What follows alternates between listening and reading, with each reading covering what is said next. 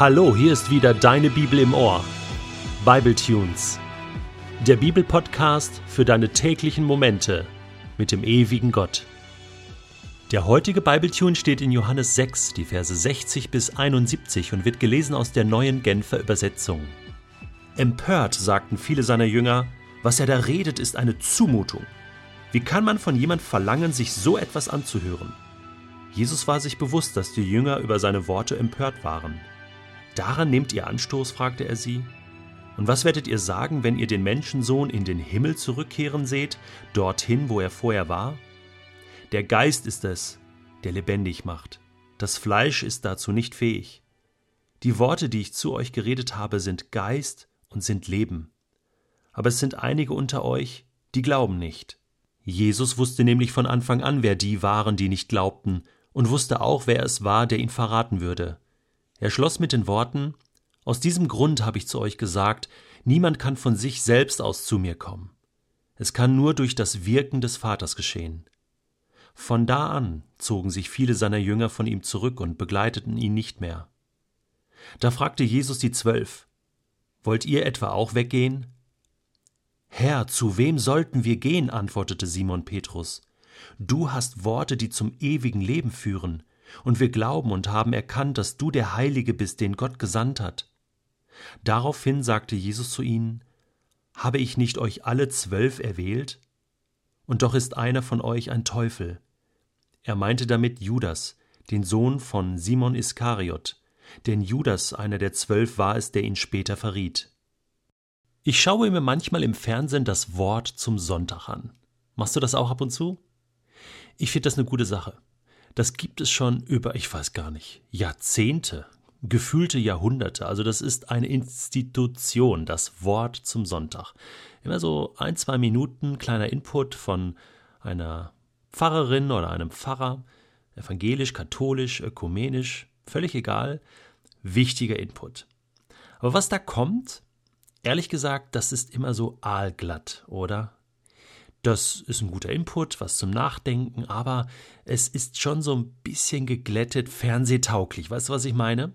Das ist bei äh, Andachten im Radio, das Wort zum Tag, ja, auf verschiedenen Sendern auch oft so. Eine gute Sache, aber äh, hörbar gemacht für die Gesellschaft. Grundsätzlich finde ich das gut, aber ich habe mir gerade so gedacht, als ich diesen Text gelesen habe hier von Jesus, wenn Jesus die Rede, die er damals gehalten hatte, so quasi als Wort zum Sonntag mal bringen würde im öffentlich-rechtlichen.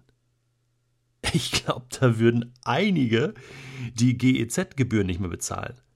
Die würden auch sagen, hey, was der da redet, ist eine Zumutung. Hallo? Da kann doch niemand von mir verlangen, sich so etwas anzuhören. Das ist doch, das ist doch zu krass. Ja, viele würden den Fernseher ausmachen, würden sich das nicht anhören. Und da kam ich so ein bisschen ins Grübeln. Auch über mein eigenes Reden über den Glauben. Ich bin auch immer sehr bemüht, die Dinge verständlich zu sagen. Das hat Jesus auch gemacht. Ich glaube, dieses, äh, man kann sich das nicht anhören, war jetzt nicht wegen der Stimme von Jesus oder weil er zu kompliziert war, sondern wegen dem Inhalt. Der kam sowas von klar auf den Punkt. Er hat liebevoll gesprochen, aber glasklar. Und diese Klarheit, die wünsche ich mir auch.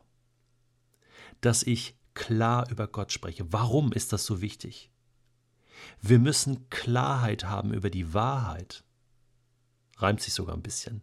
Klarheit über die Wahrheit. Warum?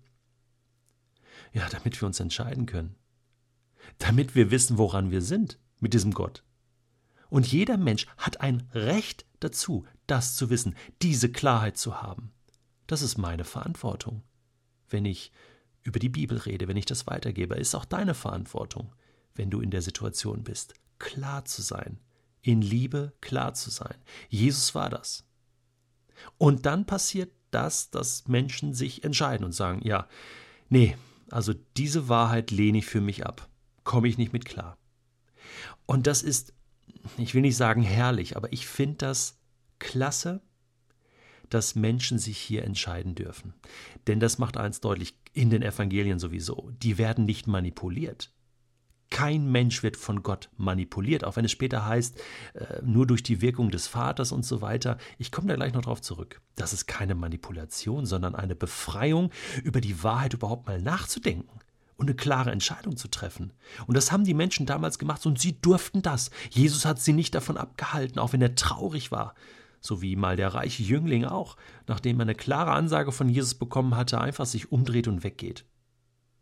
Ja, seine Entscheidung.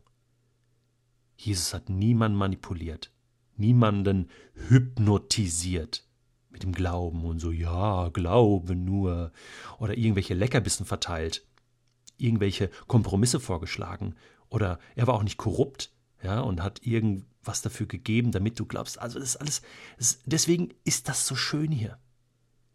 Auch wenn es so traurig ist, dass Menschen sagen, nee, jetzt gehe ich nicht mehr mit Jesus. Das passiert heute genauso noch. Menschen, die mit Jesus unterwegs waren, ich kenne viele, die sagen plötzlich, ich kann das nicht mehr. Ich pack das nicht mehr. Und vielleicht ist es für den Moment einfach mal gut, Abstand zu halten von Jesus. Gott lässt uns wieder gehen. Halten wir das mal aus. Er, er erlaubt sich diese Freiheit weil Liebe zwingt nicht. Gott drängt sich zwar mit seiner Liebe immer wieder auf. Er wirkt immer wieder an unserem Herzen, er will uns immer wieder ziehen, aber, aber er lässt uns laufen.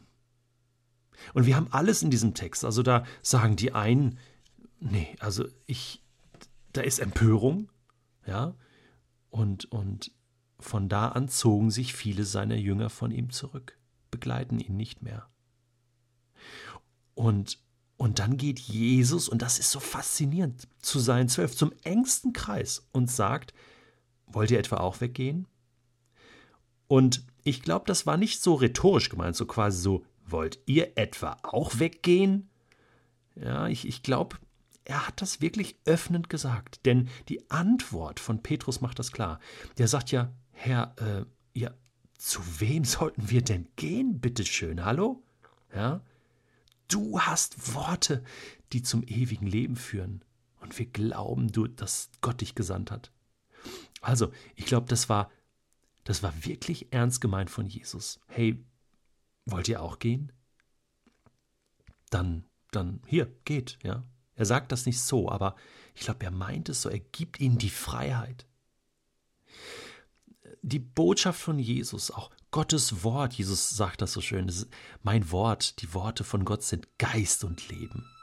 Und sie berühren nicht nur einfach unsere Seele und, und unser Innerstes, Innerstes, sondern sie, sie durchdringen uns, sie treffen uns und fordern uns heraus, eine klare Entscheidung für die Wahrheit oder gegen die Wahrheit zu treffen. Wenn Paulus in 1 Timotheus 2, Vers 4 nun also schreibt, dass Gott will, dass alle Menschen zur Erkenntnis der Wahrheit kommen, dann ist das so. Dann tut Gott alles dafür, damit das passiert, damit jeder Mensch zu dieser Erkenntnis kommt. Aber sich für Gott entscheiden, sich für diese Wahrheit zu entscheiden, Jesus nachzufolgen, das muss jeder Mensch für sich alleine tun.